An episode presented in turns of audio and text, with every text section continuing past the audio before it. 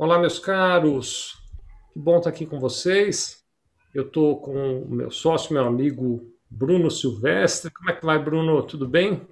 Boa tarde, Vicente. Boa tarde, nosso amigo contador. Bom dia, boa tarde, boa noite para quem não está nos vendo ao vivo.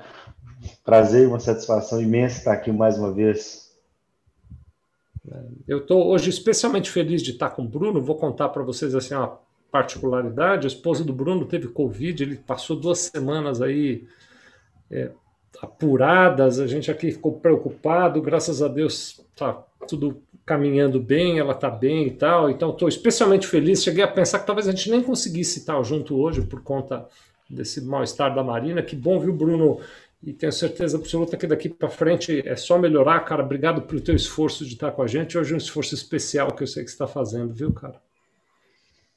Foi um dias difíceis, mas não só para mim, né, Vicente? Acho que eu, todo mundo está de alguma forma passando por isso, de alguma forma, enfim.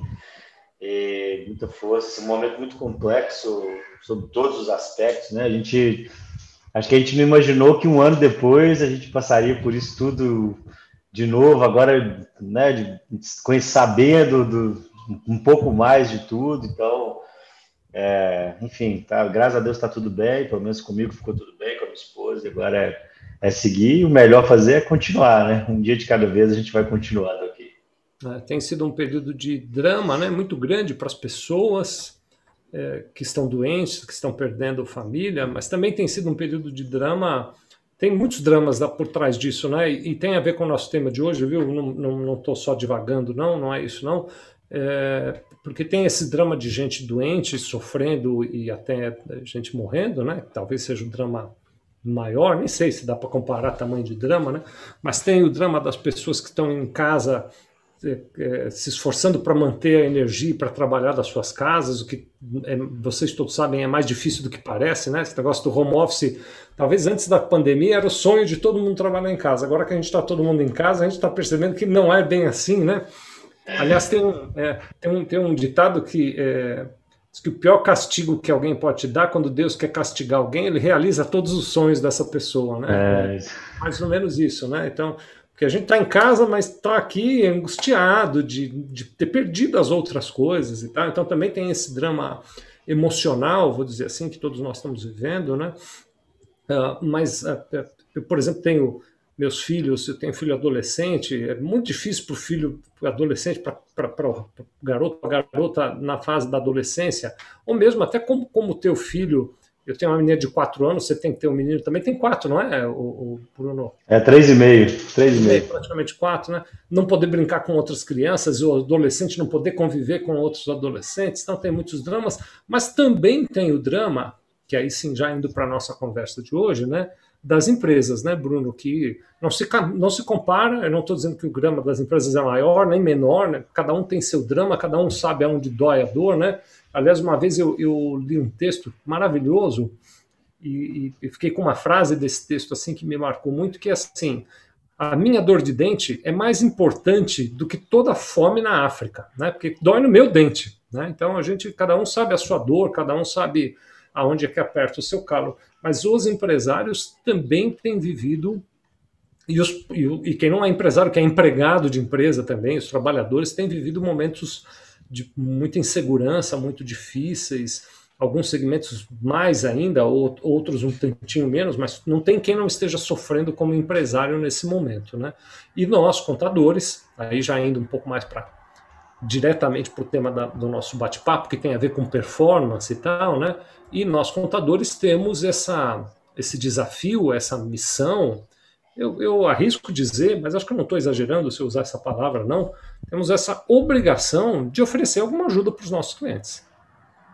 Né? A gente não pode, como contador, ficar olhando para os nossos clientes. Eu, eu vou dar aqui um, um, um depoimento, Bruno. Eu peço sua licença para quem está nos ouvindo aqui. Duas semanas atrás, atendi um cliente, esse cliente é cliente nosso já há mais de 30 anos. A empresa dele existe há 39 anos e ele me procurou dizendo que eles decidiram encerrar as atividades. É muito triste. É. Empresa fundada pelo pai, hoje quem toca a empresa são os dois irmãos, né, os dois filhos. Depois de 39 anos decidiram encerrar as atividades. É, eu não posso negar para vocês é que tô, a gente está num, num, ambiente em que tô, eu me sinto seguro de falar aqui no nosso canal do YouTube, no Instagram, para você que está me assistindo, para o meu amigo Bruno, meu sócio Bruno aqui também. É, eu, eu não posso negar que eu estou aqui me questionando cara, que parcela de responsabilidade cabe a mim como contador por ele estar tá fechando? Porque eu estou me cobrando de dizer eu devia, eu devia ter feito algo mais. É, é, é, não se compara, é claro que não se compara, mas eu acho que a sensação que eu estou tendo nesse caso pode longamente, distantemente parecer com a sensação do médico que vê um paciente morrer, né? Que mais eu podia ter feito? Porque como é que uma empresa de 39 anos agora desaparece? Alguém vai dizer, ah, é natural, como morrer é coisa da vida também, é, faz parte do ciclo, é, mas tem uma, uma responsabilidade nossa como contador que nem sempre está claro, né? Porque a nossa responsabilidade como contadores não pode se limitar a entregar os impostos, a fazer a folha, a fazer o balanço. Se você me perguntar agora, você que está comigo aqui me ouvindo agora, se você me perguntar, Sevilha, vamos pegar esse caso dessa empresa de 39 anos que está fechando. Alguma vez você entregou um imposto fora do prazo e eles tiveram que pagar multa? Não. Alguma vez você calculou errado o imposto para eles? Não, calculamos direitinho, entregamos tudo no prazo. E ainda assim eles estão fechando. Não foi suficiente calcular imposto no prazo e calcular direito. Ah, mas alguma vez você fez a folha errada, você deixou de entregar o E-Social, você não foi capaz de fazer a guia do fundo de garantia, você não fez a CFIP, imagina, é cliente há mais de 30 anos, era da época da, da, do fundo de garantia datilografado. Alguma vez você deixou passar alguma dessas coisas para esse cliente? Não, não deixei. Fiz tudo no prazo. E as folhas foram feitas todas direitinhos. E ele nunca teve uma reclamação trabalhista porque o cálculo da folha estava errada. Mas ainda assim não foi suficiente para salvar esse cliente. Né? Mas e os balanços? Estavam mal feitos? Estavam fora do prazo? Você fez coisas erradas? Não, fizemos balanços tudo direitinho. Mas ainda assim não foi suficiente para salvar essa empresa. Tinha algo mais que eu podia ter feito e não fiz para salvar essa empresa. E me cobro disso, como eu acho que qualquer contador que tem o olhar do cliente, a preocupação com o cliente, se cobra também. Né? E acho que esse é o tema, Bruno, e aí eu já quero te pedir para nos ajudar compartilhando do, do, das suas reflexões o tema é o seguinte: tá bom, é, apesar de fazer meu trabalho básico, não ajudei as empresas. Então talvez eu tenha gasto energia demais fazendo esse trabalho básico e não me sobrou tempo, não me sobrou energia, não me sobrou condições de ajudar essa empresa em outras coisas que ela podia ajudar. Né, ou que eu podia ter ajudado. Né? Talvez se eu tivesse sentado com eles 10 anos atrás dito, cara, o mercado está mudando, eles são do varejo, sabe, o Bruno, meus amigos? O mercado está mudando, você tem que ir para o e-commerce. Talvez se eu tivesse tido essa conversa com ele, talvez se eu tivesse dado esse alerta, talvez eu tivesse ajudado a salvar essa empresa. Hoje é tarde demais para fazer isso, porque eles decidiram fechar as atividades. Né? Então, Bruno, minha pergunta é: como é que você recomenda que eu e que meus colegas contadores que estão aqui, estou perguntando, mas eu já sei, porque ele faz isso já na Sevilha. Como é que a gente faz para gastar menos energia com aquela atividade que não salva o meu cliente, cara? Que é importante é. para ele, que não salva o meu cliente. É uma, uma belíssima reflexão, Vicente.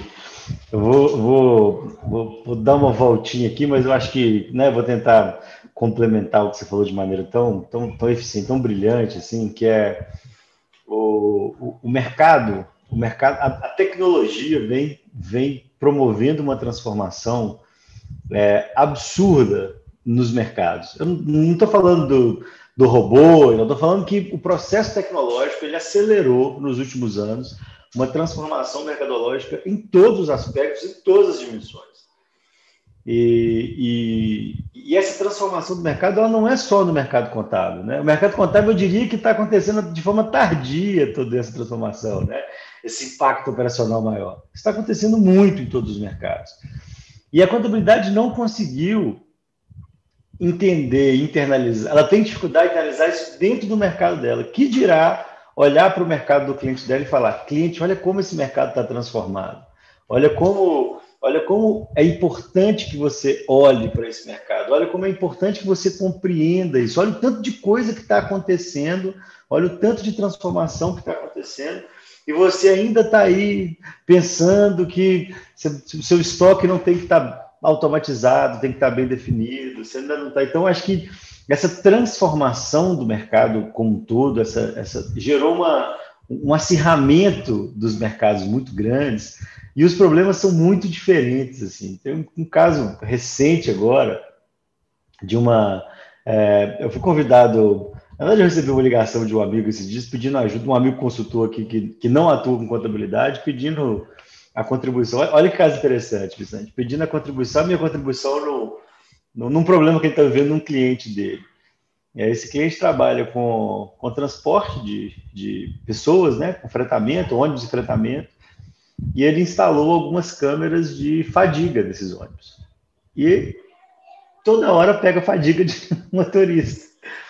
O índice de acidente não é maior, a quantidade de acidente não aumentou, mas agora ele tem um problema que ele não tinha antes, porque ele não mensurava esse problema. Né? Ele passou a ter um problema que não era comum anterior, porque a tecnologia trouxe uma nova situação. Então, ele está tendo que se reinventar, se compreender, entender esse processo para resolver um problema que até ontem não é que não existia, que ele não tinha como identificar. Né? Então, o mercado está mudando muito. E aí, a contabilidade, trazendo para o universo contábil, né, a contabilidade tem um papel, tem uma, uma, uma obrigação, na, na nossa visão aqui, de ser um agente que contribui para esse cliente. Só que, como você falou bem, ela gasta, é, na maior parte das contabilidades que a gente já conversou até hoje, seja uma contabilidade com uma pessoa ou com 100 pessoas, ela gasta a maior parte do tempo gerando guia, folha de declaração, que, da mesma forma que não salva ninguém, não transforma ninguém. Né? Então, é importante que seja feito, acho que são esse entendimento é claro, a guia, a folha de declaração tem que ser bem feitas, inclusive elas vão servir para você ofertar novos valores para o cliente, ela tem que ser feita, mas ela não pode consumir 100% do seu tempo, senão, de fato, seu cliente, você não vai conseguir ajudar o seu cliente no que você precisa.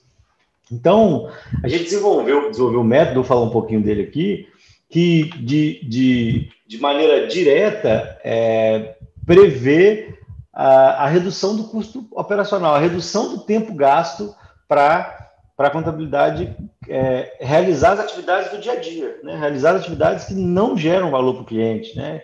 Ah, você, você, deu o nome de nave, né? que eu adoro esse nome, que, é, que não agregam valor para o cliente. Né? Então, essas atividades nave que, que, o cliente não percebe valor, elas têm que ser feitas, mas o cliente não percebe valor. E a gente tem que encurtar esse tempo, a gente tem que encurtar esse processo, a gente tem que ter um foco orientado para isso. Né? Então, é, nos últimos anos, a tecnologia se consolidou no mercado contábil, mas a performance não, a preocupação com a performance não, o, o, o contexto de que tem que se produzir mais não. Né? Então, o analista contábil ainda é o, o, operador que tem maior capacidade de processar, que, que consegue apurar o ICMS difícil e não o cara que gera valor para o cliente.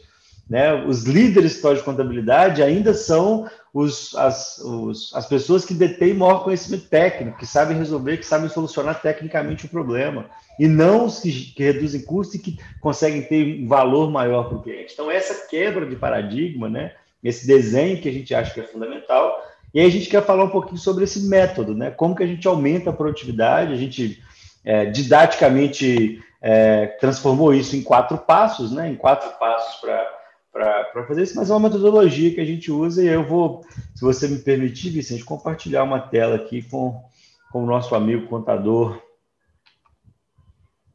Opa. An antes de você começar, enquanto você está aquecendo aí a, a tela, Bruno, como sempre, eu gosto Gosto muito de agradecer quem nos acompanha ao vivo. Obrigado a você que está conosco, viu? Sebastião Moretti está aqui conosco, diz que é Rincão de São Paulo.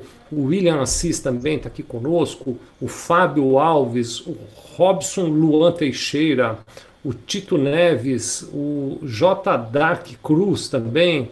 Nosso sócio Wesley Contador está aqui, professor Wesley, obrigado. Tino Walter o VS, Ma, VSM, Advocacia Empresarial, está conosco, Neves Rui Castro, a CAS Contabilidade, CFC Contabilidade de Anápolis, Márcia Brazal, o. É, tá difícil de ver o nome aqui, hein? É Iro DRGZ, acho que é isso. Personal Consultoria Contábil, Michael César, Michele71, Rafa Cid, Leandro P. Baltazar, Nardim Assessoria Contábil, Carla Barros, Jorge Leone, Ércio Bessa, Águia Lobo, Bruno Camilo, Felipe Silva, Márcia Almeida, uh, Fátima Aquino, AMF, Assessoria Contábil, Simone Rohencorre, acho que é esse o nome, Kátia Neliane, Roberto Antônio Macedo, Carlos Oliveira, Jodevânia, Leandra Bento, o Roberto Carlos Menezes, acho que eu já tinha falado o nome dele, está aqui de novo. Carlos Rocha, Eris Pereira, uh, o Luciano SS, obrigado a todos vocês, pessoal da RR Contábeis, um grande abraço. Uh, a Rossana Contábil está aqui, acabou de entrar, Fabrício Contabilidade, FCA CTB, enfim, muito obrigado a todos vocês que deram uma pausa no seu dia aí para nos acompanhar, viu? Uma grande honra ter vocês conosco. Bruno vai nos mostrar agora então os quatro passos, é isso, né, Bruno? Isso, deixa eu. Manda ver, meu amigo. Compartilhar uma tela aqui com vocês. É, está vendo minha tela aí, Vicente? Abriu, tá aqui bonitona a sua tela. Então vamos lá. Então a ideia aqui é, antes, antes de falar dos quatro passos, né, eu queria é, trazer uma reflexão do modelo que a gente desenvolveu e, e o, o, passo a passo desse modelo, né? O quanto esse modelo, o quanto a gente evoluiu e, e tentou criar um modelo de sucesso simples, direto e, e, que, e que fosse o mais didático possível, né? Então, é, essencialmente, é, é, esse modelo, né, essa construção gerencial passa por uma estrutura de acompanhamento de resultado efetiva. Então, a primeira coisa, o passo essencial dentro do modelo, é, é impossível a gente seguir qualquer caminho se não tiver o acompanhamento de resultados. Se eu não souber exatamente o meu desempenho atual, se eu não souber exatamente o que eu faço, quanto eu faço, quantas guias eu entrego, quantos balancetes eu faço, quantos olerites eu faço, quantos. É, enfim, que eu saiba os números e o parâmetro objetivo que a gente vai tratar. Porque é conhecendo o acompanhamento de resultados, é sabendo exatamente o que eu produzo, é que eu consigo definir onde eu quero chegar. Né? Se eu, eu, só vou conseguir estabelecer a melhoria, eu só vou conseguir, conseguir estabelecer as minhas metas e os meus é, as minhas se eu souber onde eu quero chegar. Então, é muito comum chegar para a história de contabilidade é, no diagnóstico de performance que a gente faz, por exemplo, perguntar, você tem meta? Ele falou, tem um monte. Eu falei, indicador? Ele falou, indicador não, só tenho meta. então, é impossível, é impossível você ter uma estrutura é, você não ter uma estrutura de, de metas, é, você ter uma estrutura de metas sem uma estrutura boa de indicadores. Então, ter um acompanhamento de resultado, saber, compreender o número, compreender o desempenho operacional, seja você individual, seja você com mil pessoas na sua empresa, é um ponto-chave e é esse acompanhamento que vai definir as suas metas. Então. Mas, Bruno, deixa eu fazer aqui uma rapidíssima contribuição, cara.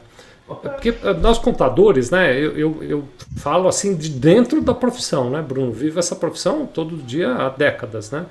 É, nós contadores, nós, nós nos aprimoramos muito na prática da técnica da nossa profissão e acho que é uma falha nossa, e eu me incluo nisso, negligenciamos outras questões, né? Então, por exemplo, mesmo a, a, a, o conceito claro do que é uma meta e do que é um indicador, nem todos nós temos. Né? É, é eu, eu, fui aprender isso muito tempo depois de estar no empreendedorismo contábil, eu fui entender o que é uma meta, o que é um indicador. E se você me perguntasse não muito tempo atrás, o Bruno faz isso na minha unidade da Sevilha Contabilidade. Ele me ajuda a cuidar disso na minha unidade. Né? Se você me perguntar algum tempo atrás sobre se eu tinha acompanhamento de resultados, eu ia dizer sim, eu tenho. Aí você ia me perguntar qual. Eu ia falar, ah, eu sei o quanto eu faturei por mês. Eu sei o quanto foram os meus custos por mês, eu sei o quanto eu paguei de imposto por mês, e aí o Bruno ia virar para mim e dizer: Mas isso não é resultado. Estou querendo saber de performance, de operação, de valor agregado ao cliente, de outros indicadores que a gente não, não, não olha para eles. Né? Então eu só quis fazer essa, essa observação porque alguém que olha isso assim diz: ah, eu tenho uma meta, minha meta é ficar rico, é ganhar muito mais dinheiro, é ter a maior empresa de contabilidade do mundo. Né? É, mas não é assim que se faz uma meta. Né? Uh, você acompanha resultados? Sim, eu sei todo mês o quanto eu faturei, o quanto eu gastei, mas não é assim, isso não é suficiente, é um indicador no meio de muitos. Né? É, e você tem outros indicadores? Ah, sim, eu tenho, eu sei, sei lá, é, quantos telefonemas eu atendi e tal, mas isso te ajuda no quê? Então, eu acho que tem esse misto de muitos contadores, e eu me incluo nisso, não conhecem esses conceitos claramente e acham que tem, e outros tem, mas não tem aquilo que precisam. Por exemplo, controlam coisas que não são necessárias e não controlam aspectos muito importantes. Só quis fazer aqui essa contribuição. Obrigado viu, pela sua paciência. Não, eu, vou, eu vou falar já já do passo a passo dos indicadores, a gente, a gente entra nisso. Mas, basicamente, é, o indicador, é, é, o acompanhamento, ele serve, ele precisa, ele precisa ter um parâmetro que você vai melhorar e isso vai surtir efeito na sua operação. Então, basicamente, ah, eu, eu tenho uma produtividade lá de. É, a primeira pergunta, né? Quantas entregas operacionais, por exemplo, o departamento fiscal faz, o seu departamento fiscal faz? Se você somar todas as guias, folhas, to, desculpa, todos os ISS, PIS, COFINS, contribuição social, enfim, quantas obrigações você entrega por mês? Dessas obrigações, então isso é um indicador, né? Dessas obrigações, quantos você, quantos você consegue entregar três dias antes do prazo? Quanto cada colaborador do seu time consegue fazer? Ou qual, qual o dia do mês que você consegue fechar todos esses indicadores? Então, isso são parâmetros que são passíveis de ser melhorados e é isso que a meta vai trazer. Eu vou falar disso um pouquinho mais para frente. Mas para a gente conseguir melhorar o indicador, melhorar a nossa meta, tem dois caminhos que são essenciais. Primeiro é a rotina. É você olhar para a rotina operacional e saber se você tem uma boa rotina operacional é compreender diariamente, semanalmente, quinzenalmente, mensalmente, se a sua estrutura, se a sua estrutura se acompanha, que é, é acabar com a sensação de chegar no final do dia sem que você tenha feito nada, né? Você trabalhou, trabalhou, trabalhou, chega no final do dia e fala, nossa, eu não fiz, sensação que eu não fiz nada hoje.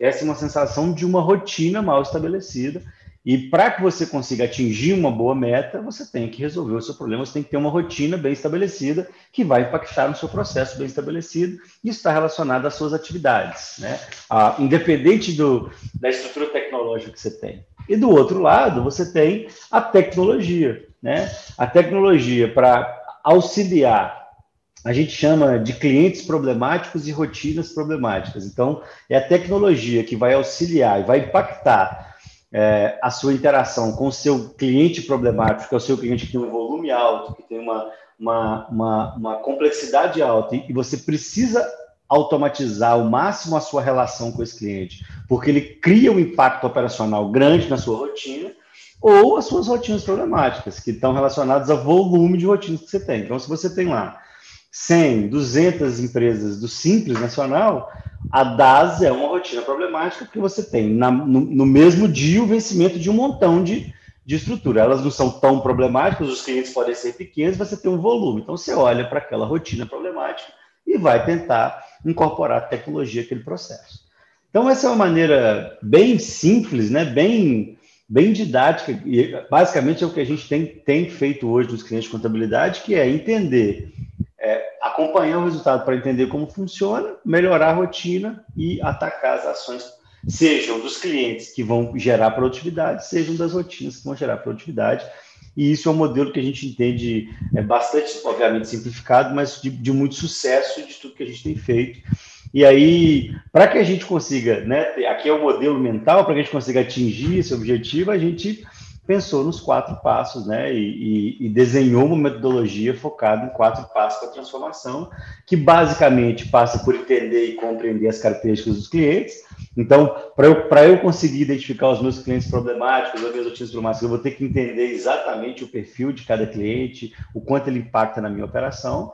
Eu preciso de, de mensurar os meus resultados, vamos falar um pouquinho detalhadamente de cada ponto desse eu preciso criar uma estrutura de acompanhamento, que é exatamente o que a gente falou lá atrás, que vai mensurar a performance da minha entrega. E eu preciso de ter os meus ciclos de melhoria, que, que vão englobar todo esse desenho, que vão trazer todo esse desenho para uma metodologia e para uma, uma funcionalidade orientada para a performance. O que a gente mais percebe hoje nas empresas contábeis, e aí eu vou é, aproveitar o que você falou agora mesmo, Vicente, é o fato das, das das empresas terem uma confusão em relação a isso. Elas atuam muito individualmente, né? elas atuam muito pontualmente no, dentro dos processos, elas atuam muito é, é, atacando um, algum. É, é organizando esforço para uma ação que não necessariamente está dentro de um contexto gerencial. E aí os resultados nem sempre são os esperados, a gente vai falar disso também um pouquinho para frente. Então, quando a gente fala é, de, de, compreender essa característica né, do cliente, a reflexão que a gente quer trazer inicialmente é a diferença entre entrega e valor. Né? a entrega é uma coisa que a gente precisa fazer, mas que tem que ter um custo baixo. E o valor é, é quem a gente deveria gerar mais energia. Entregar está relacionado à obrigação legal. Então, eu vou, eu vou usar um exemplo que você já deu, Vicente. Eu adoro, eu sempre falo dele, eu acho que ele é mais didático impossível. Que é quando você vai no restaurante e pede um prato, né? Você pede um, um uma, uma, macarrão à massa, você não fala traga a massa. Esse exemplo é do Vicente, mas eu acho que eu vou me apropriar dele aqui. Você não fala, eu quero uma massa quentinha, bem temperada e sem cabelo, né? Você, você, você espera que isso, que isso venha, né? Que ela venha que... que já está tratado, né? É, então a entrega é meio isso, assim, né? E o valor está relacionado àquela experiência, é o que você vai ofertar além, é o que você vai conseguir atingir além do que esse cliente está esperando, o que você vai conseguir. É o ambiente, é, é, a entrega adicional, é a análise que ele não está esperando, é o apoio que ele não está esperando, né? Como o Vicente falou lá no começo é, é você ajudá-lo a, a, é, ele ter a sensação que de alguma forma você contribuiu para o sucesso, e isso está relacionado a valor. O que a gente percebe é que a maior parte das empresas está focada na entrega, que o tempo né, das empresas está focado na entrega, e o tempo onde ela deveria gastar mais energia, ela acaba não fazendo. E aí, para que a gente consiga, o primeiro ponto para eu conseguir entregar valor para o meu cliente, é de fato conseguir classificar esse cliente bem. Né? E aí a gente divide esse nível de classificação em três níveis: as classificações operacionais, financeiras e estratégicas. Então, é muito comum também a gente perceber nas empresas lá o. É, eu vou dividir aqui por real simples e presumido, ou indústria, comércio, serviço, ou por segmento, né? E a gente entende que existe uma classificação mais complexa, ou que deveria existir uma classificação mais complexa, a gente divide esses três níveis. No nível operacional, sim, eu vou tratar a tributação, segmento, a localidade desse cara, volume, é, o quão complexo vai fazer, o quanto eu consigo integrar, se ele usa software, se ele não usa, isso tudo vai ser relevante para o nosso processo de entendimento. Mas, além do nível operacional, eu preciso saber o valor do honorário desse cara, quanto ele me paga, se ele é um cliente adimplente ou inadimplente, o quanto de adesão a serviço ele tem. Então, quando eu tenho um serviço novo, ele adere ou não adere, o quanto ele está disposto a melhorar, o quanto ele está disposto a receber, o quanto ele está disposto a valorizar essa, essa atuação. Então, a gente também tem um, um nível financeiro. E o nível estratégico dos clientes que são mais relevantes. Eu sempre falo disso de amigo, né? Ah, esse cara é meu cliente há 30 anos, virou meu amigo, então. É, é, é, ele é um cliente estratégico, pode ser um cliente que tem uma história legal, que valoriza a informação contábil, um cara que é pequenininho, mas que tem um peso importante na sua região, aí ele, tem, ele é influente na região, então isso pode trazer um contexto, enfim. Então, esse, esse, esse conjunto de informação, né, esse, esse conjunto de análise, é que vai fazer com que a gente consiga ter uma, uma identificação melhor do nosso cliente. E aí, quando a gente fala dessa atuação operacional, aqui nós vamos pensar na entrega. E aí nós vamos organizar nosso produto operacional baseado na entrega. E se a gente voltar lá, eu vou pegar os meus clientes com maior dificuldade de entrega, com maior complexidade, e vou tratar esses clientes de uma maneira diferente. Quando a gente olha para o todo, nós estamos falando de valor. Então, é, a necessidade estratégica, a necessidade financeira, é, isso tudo, esse, essa compreensão maior vai fazer com que a gente perceba valores, melhores valores, para conseguir gerar para esse cliente. E aí, o que eu espero nessa etapa, né, o, a estrutura que eu espero nessa etapa é que nós tenhamos um grupos de clientes bem estabelecidos. Então, clientes que, de alguma forma, vão ter um, vão ser complexos, com alto volume, enfim, que são organizados, mas eu tenho clientes complexos com alto volume que são desorganizados, e naturalmente esse agrupamento e essa classificação dos clientes vai orientando qual, quais são as ofertas e quais são as oportunidades que você pode ter para cada cliente desse. Então, essa é uma etapa muito importante do processo de amadurecimento, de ganhar performance, de melhorar desempenho operacional, porque é exatamente a, o grupo de clientes que vai fazer. Então, não é incomum o história de contabilidade falar comigo, Bruno, aqui eu trato os clientes 100% iguais, e ter muito orgulho disso. E a gente fala, cara, clientes diferentes, necessidades diferentes, né? Os clientes diferentes, de fato, vão possuir necessidade diferente. Então, esse desenho operacional, entender o que seu cliente quer, para que você consiga ofertar para ele o valor, é, é, é, é, importante, né? Não adianta você pegar um cliente que tem um, uma estrutura financeira muito bem organizada, uma complexidade operacional grande, querer oferecer BPO para ele, ele não vai querer. Né? Em contrapartida, ele pode precisar de uma, de uma consultoria financeira. Então, é, é esse desenho operacional e essa lógica que a gente que é importante que os clientes entendam, que a contabilidade entenda em relação à classificação dos clientes. É, Depois, geral, gente pensa assim, né, Bruno, sobre classificação, eu vejo muitos clientes, muitos contadores, né, e até clientes nossos da Sevilha Gestão, aliás, para quem não sabe, a Sevilha Gestão é uma divisão da Sevilha Contabilidade que ajuda você a gerenciar seu escritório de contabilidade com as mesmas práticas que a gente usa para gerenciar o nosso, né? Práticas que o Bruno faz aqui na Sevilha, a gente vai te ensinar a fazer na sua empresa de contabilidade, né? Uh, mas uh, a gente vê clientes nossos e colegas contadores por aí que quando pensam em organizar a carteira de clientes, pensam em, de outra maneira, né? Não pensam dessa forma tão ampla como você trouxe agora, né, Bruno? Então, essa, essa, de novo, é mais um exemplo, a, a exemplo do que eu já tinha dito antes, em que é, às vezes a gente, como contador, tem uma visão superficial do nível em que a gente tem que mergulhar em cada um dos detalhes e de como agrupar esses clientes. Né? A coisa mais natural do mundo é: vou pegar todo mundo que é padaria, vou pegar todos os dentistas, vou pegar todos os médicos, vou pôr todo mundo junto, mas as padarias não são iguais, os dentistas não são iguais, os médicos não são iguais. Estão aí quatro grupos diferentes que pode ter padaria nos quatro grupos. É, exatamente. É, é, essa, isso é, é, é, um, é, um, ponto de muita transformação na compreensão do cliente. Quando você entende que é, o segmento né, que ele atua é só um parâmetro. Né? Então, é só um, é só um dos parâmetros. É óbvio que, que é, tecnicamente, duas padarias vai facilitar, a legislação que se aplica para uma padaria se aplica a outra, mas é como a gente está falando de entrega de valor, essa compreensão mais ampla ela é, ela é muito importante, eu diria que fundamental. Então, eu vou falar que, que é o passo 2, mas poderia ser o passo 1.2, né? Então, acho que o passo 1 um e 2 eles caminham muito juntos, que da mesma forma que eu tenho, ou no mesmo momento que eu preciso de entender o meu cliente, eu preciso de criar uma estrutura de acompanhamento de resultado. E aí, a estrutura de, de, de indicadores, né, essa matriz de indicadores que a gente está chamando aqui, que é uma matriz basicamente que vai falar um pouquinho sobre os parâmetros operacionais que, que vão ser relevantes.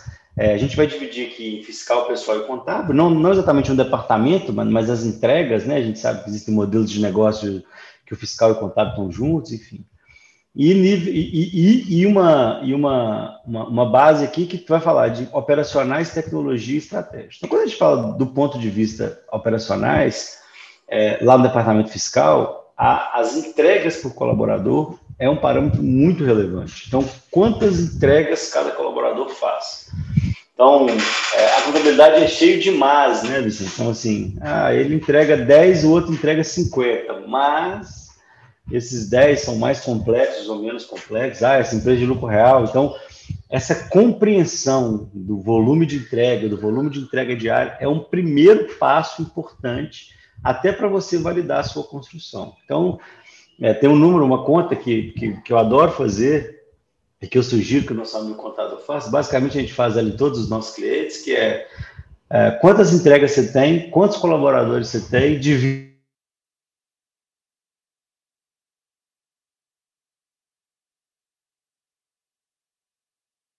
entrega por dia, uma entrega por dia. E aí a gente percebe a possibilidade. Então, na medida que você identifica isso, você começa a gerar essa lógica. E o prazo de entrega, que é um indicador essencial, porque no fiscal você tem os prazos legais, né? Você tem as obrigações legais e a legislação faz com que você precise mensurar isso. Né? Em geral, as empresas contábeis se preocupam mais com o prazo do que com o número de entrega e a performance fica afetada. Quando a gente fala com o do, do, no ponto de vista do departamento pessoal, a gente está falando de é, número de vidas processadas, né? Então, um conjunto de vidas doméstica, mais prolabore, mais é, funcionários que você tem, é a quantidade de vidas que cada colaborador vai, vai, processar. Esse é um parâmetro importante de ser mensurado e medido também. Né? Você vai conseguir ter um desempenho. E lá no contábil, número de balancetes fechados, número de é, balancetes lançados, quantidade de lançamento, competência em atraso, é muito importante. É, tem um caso legal, Vicente. Recentemente a gente estava fazendo uma reunião de acompanhamento no cliente e o desempenho do departamento contábil estava muito baixo. Os números de balancetes fechados estavam muito baixos. E, e o questionamento que, que, que, a base operacional fez foi: ah, mas você tem que entender que é, o, o, contábil é mais do que lançar balancete, é né? mais do que fechar balancete. Eu falei: não, eu entendo que você tem uma série de obrigações para além disso. Mas se você não entrega o balancete, se você lança e não conseguir no fecha, claro, é a mesma coisa de você entregar, é a mesma coisa da, de uma indústria automobilística entregar mil carros sem roda. Não serve para nada.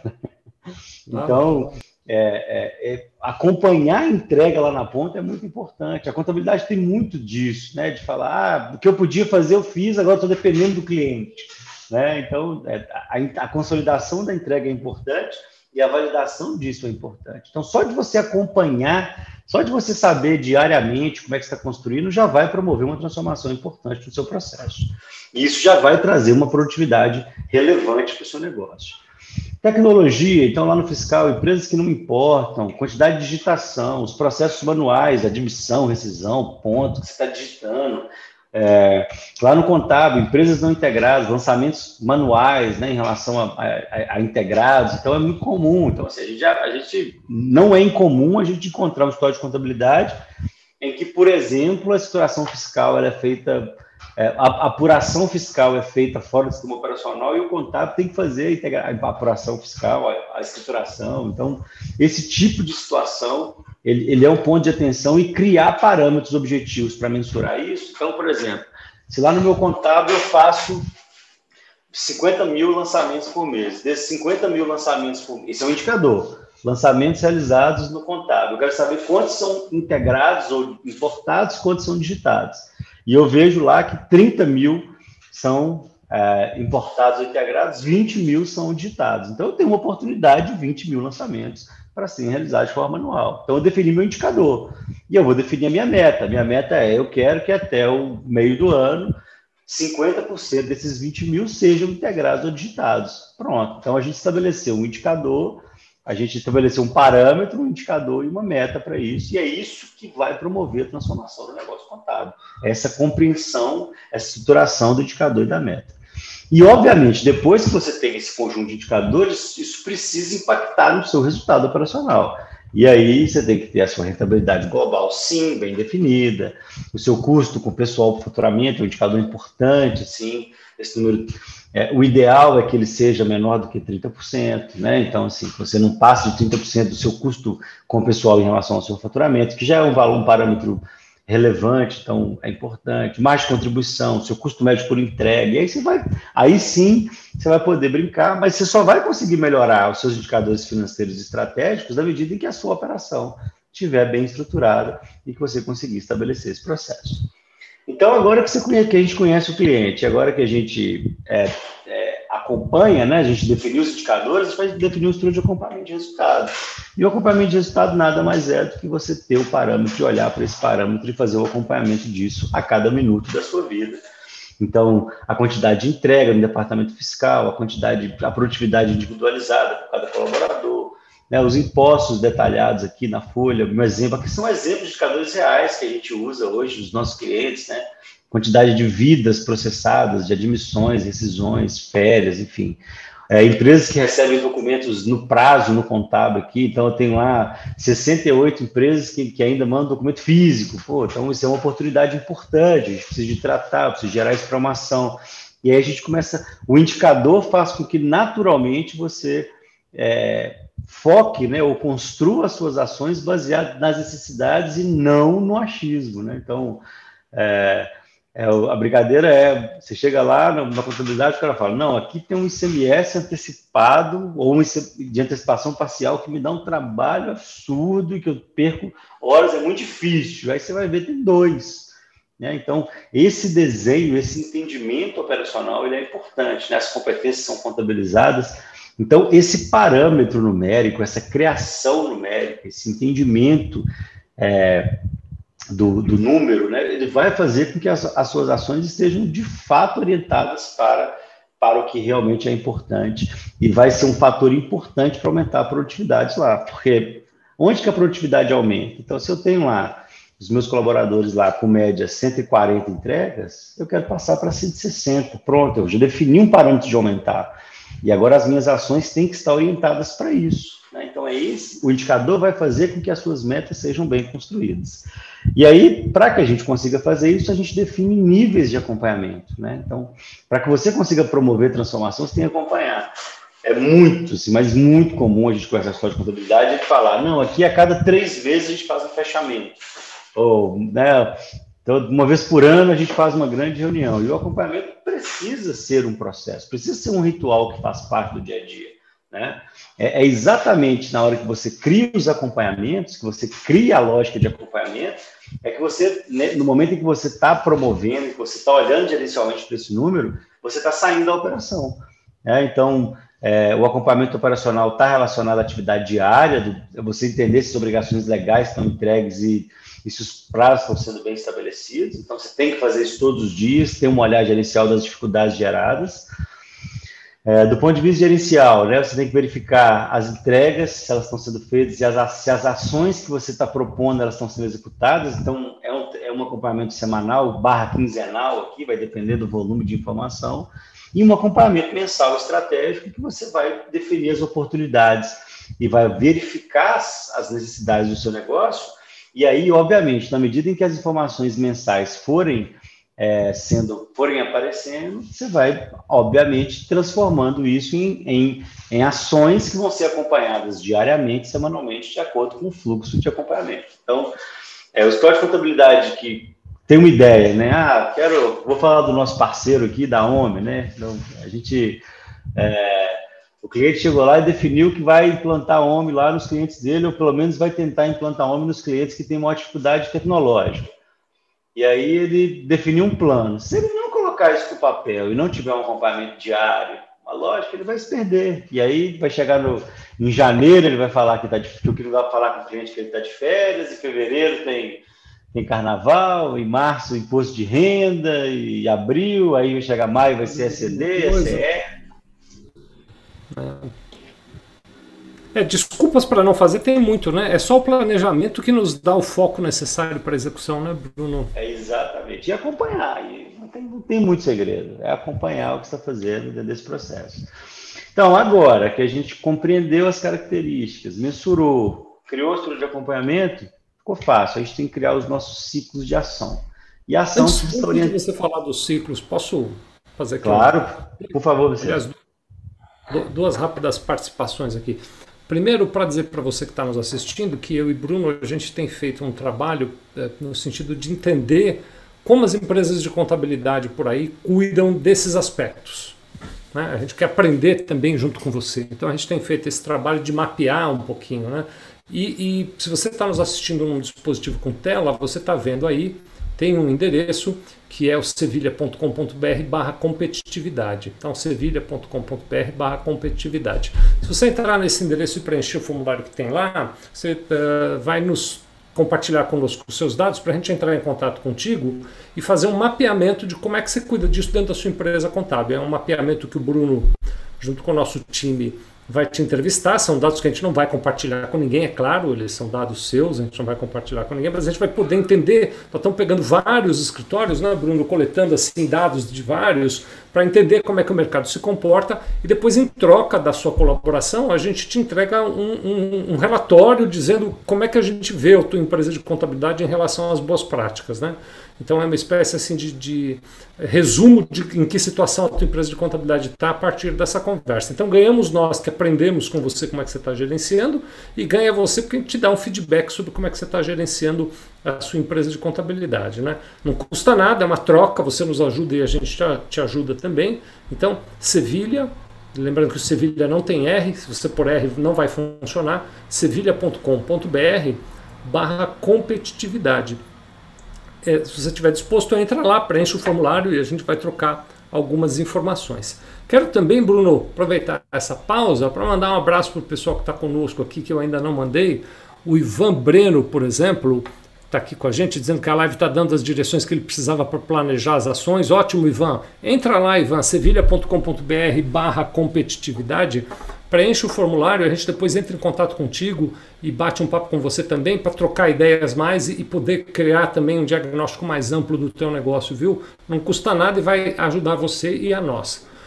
Está conosco aqui o Marcos Luiz Led, da MW Contabilidade de Itacoaquecetuba, o Cândido Flavinha, é, acho que na verdade é Flavinha Cândido, né? deve estar trocado o nome aqui, Kleberson SJB, Nalprint SP, Lisiane Brandão, JN Contabilidade, L de Sordi, Monique Moreira, Silene Conte, Fontes 5812, Selbida, André S.A.F. Melo, Uh, o Carlos Rocha, contador, está dizendo que acha importante o escritório ter um gerente, bem como uma auditoria interna.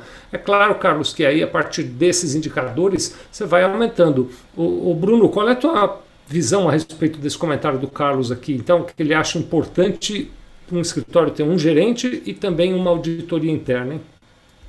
É, eu, eu, acho que tem essa para mim é, é, a transformação contábil que mais precisa acontecer, eu acho. É, é que é a contabilidade entender o nível tático como nível orientado para performance, né?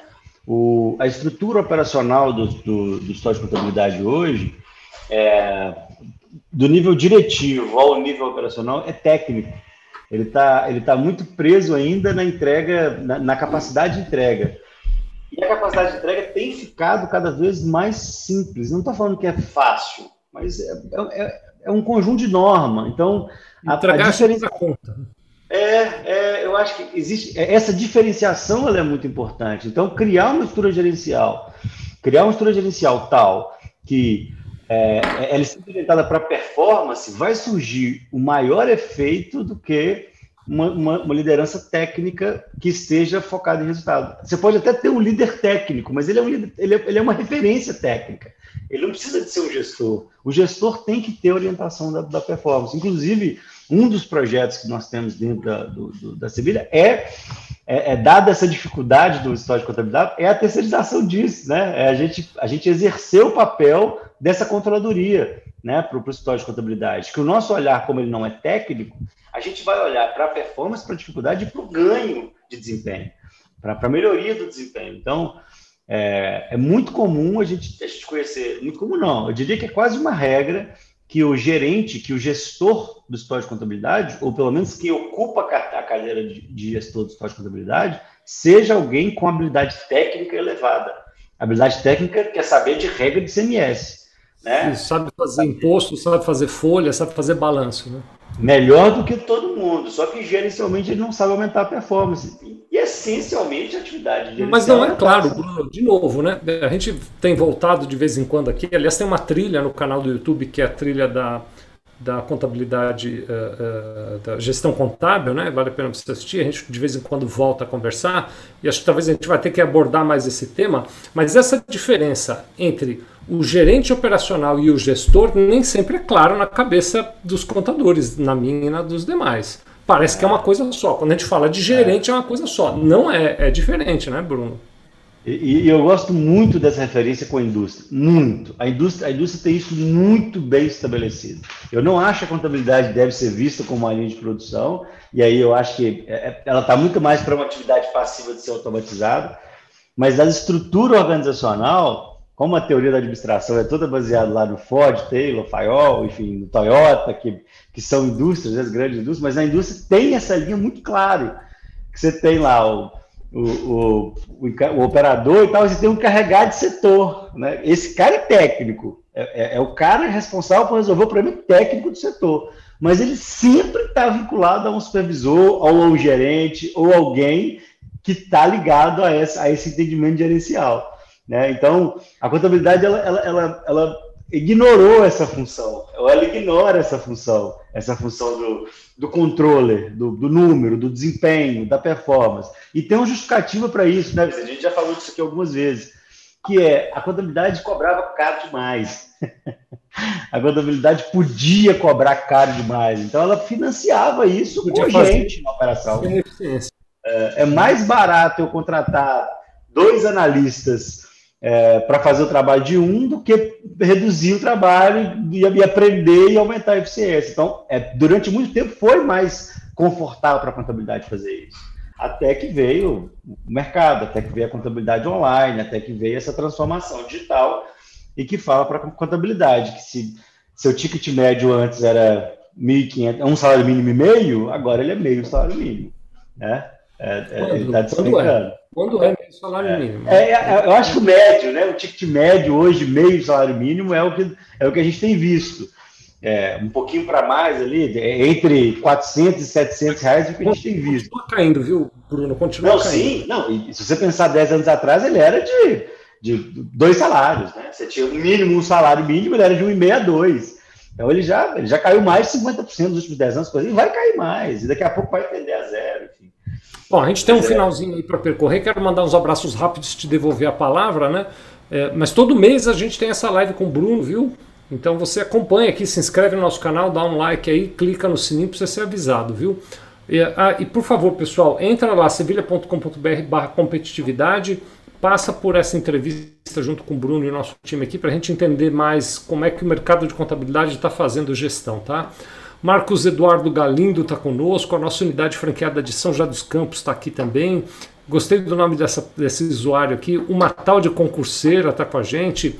Júlio Flores, uh, o Barney Rogério, Jéssica P, Jobson Barros, consultor, Jéssica M. Silva, Matos, acho que é Matos Ítalo, Priscila Alveste, uh, Laiane Pierre Martins, Roquintino, Mande Francês, contadora Beatriz, Marilessa 13 está conosco, Rejane Fernandes Vale, Marlon Ajala, Renata Rosa, Walter Diniz, Elisandra BMJV, Tiago Taxtec, Aninha Braço, Zana Oliveira, Leonel Souza, Diego Pereira, Thaís Suzy, a CGS, Michele Menetter, Márcia RSV, Lucas Satiro, Carlos Rocha, Camilo Assessoria, Rafael Albuquerque, Luciano, a Ana Meneghini está aqui com a gente, obrigado. Ana Raquel Moacir, Tainá Carneiro, V. Henrique Santos, Emanuela Lima, contadora, o Everton Gentili, meu amigo Everton da OneFlow, um grande abraço. E André Agape, André Agape, pronto, acho que é esse o nome. Obrigado a todos vocês que pararam um dia para nos acompanhar. Bruno, falta falar do quarto passo, a gente tem mais uns minutinhos aqui, vamos a ele. É, então, é, é, depois que a gente passou por toda essa construção, a gente tem que construir as nossas ações. E ações precisam necessariamente estarem ligadas a propósito, né? E, e, e, a construção do processo passa pelo processo de liderança, pelo processo gerencial e pelo conhecimento técnico. Em geral, as contabilidades sabem o que querem, onde querem chegar, enfim, conhecem bem o processo estratégico delas, e o conhecimento técnico não é um problema, né? É, então, o nosso foco aqui é, é, falar um pouquinho sobre o aspecto gerencial, né? essa linha gerencial da meta, da performance, é, é, em relação a essa construção. E aí, o foco da atuação, depois que você define isso, é, existe um foco de rotina, do processamento e do acompanhamento. Então, é, no ponto de vista de rotina, você ter as, as, as as rotinas o máximo homogeneizadas possíveis, isso vai gerar uma, uma, uma vulnerabilidade processual menor, isso vai gerar um impacto maior nas ações que são feitas. O que quer dizer essa homogeneização? Quer dizer é, a base operacional ter a, o mesmo nível de entrega operacional, então esse é um ponto importante.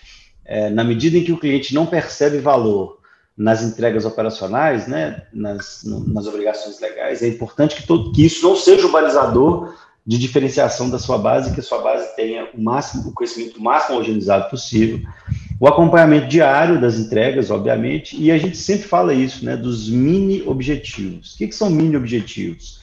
É, mini não no sentido não serem importantes, mas no sentido de é, você tem 40 empresas, quer gerar, quer implantar um sistema de automação, de, é, por exemplo, para o cara fazer a solicitação de, de admissão, rescisão de férias pelo pelo, por esse portal, né, ou por essa, por essa ferramenta, começa pelas duas maiores, começa pela maior, cria um objetivo inicial de uma parte, né, uma parte desse, desse processo, né, então, num, num, é, constrói isso, então, cria esse mini projeto que isso vai ser importante. Segundo ponto, que eu acho que é relevante, do ponto de vista de processamento, implanta a rotina automática, já tem, as rotinas já estão disponíveis para isso, integra os dados, sistema financeiro, existe uma série, a OMI, o nosso parceiro, a gente falou aqui, é, vá atrás, busque integração com esse cliente e implante informação de via recebimento de informação para cliente. Não dá mais para usar e-mail, né? não dá mais para mandar informação física. Cria integração, porque isso vai ser importante no processo complexo, completo de integração de dados.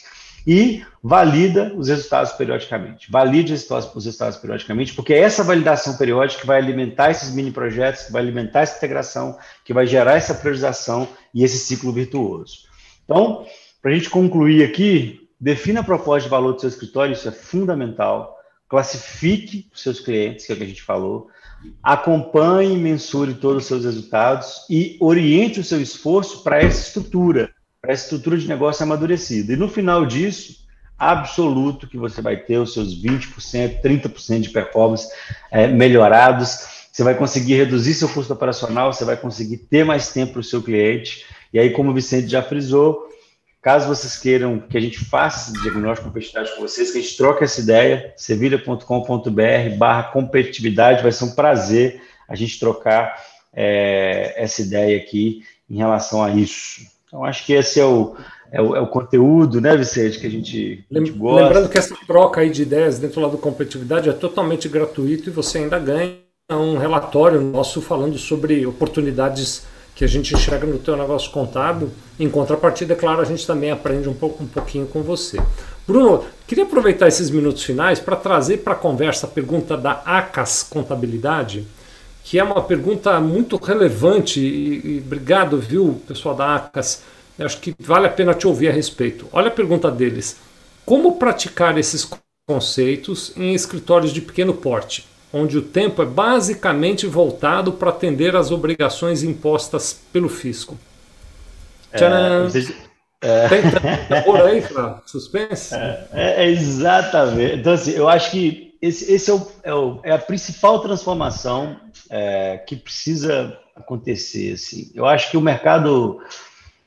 É, eu não vou falar que, que era mais fácil, tá, mas assim, as empresas do passado elas tinham uma, uma concorrência muito menor, elas tinham uma, uma, um raio de atuação e crescer era relativamente fácil é, relativamente no, no, no, que diz respeito a hoje, né? Então, hoje você quer uma estrutura de investimento e tal, mas essencialmente as, as a maturidade, o acompanhamento, entender o seu escritório, entender os parâmetros, entender esse processo é fundamental para saber para que lado você vai. Então, a ideia de uh, você saber todos os seus números, todos os seus, conhecer todos os seus, to, todas as nuances, entender que o fato de você ser pequeno e estar tá sozinho não quer dizer que, que a informação está clara na sua cabeça, ela tem que ir para um processo, ela tem que ir para uma construção, ela tem que ir para um acompanhamento. Isso é crucial. E aí o que a gente tem percebido muito nas empresas é que os, os, os contadores estão muito solitários nesse processo. Né? Eles estão muito solitários nesse dia a dia. Então, é, o, que a gente, o que a gente percebe, o que a gente entende é que entender, criar, criar uma rotina, estabelecer uma rotina, passar pelos quatro passos, tá? Passar pela linha, por, por esse desenho dos quatro passos. Ainda que seja na dimensão, ah, eu estou sozinho, mas ter a validação, ter a ferramenta acompanhada, ter a estrutura, ter o, a, o momento de você parar, de olhar, estabelecer as suas metas, estabelecer o processo, é fundamental para o desenvolvimento. Porque é esse trabalho que vai permitir que você tenha tempo de prospectar novos clientes, que você busque informações na sua base operacional e busque oportunidade na sua base operacional. É, não por um acaso, a gente está lançando, acabando de lançar isso no mercado, que é, é exatamente esse acompanhamento do, do, cliente, exatamente a gente passar por esse período juntos, passar por, esse, por, esse, por essa construção juntos e tentar, de alguma forma, produzir esse tempo né, para o história de contabilidade.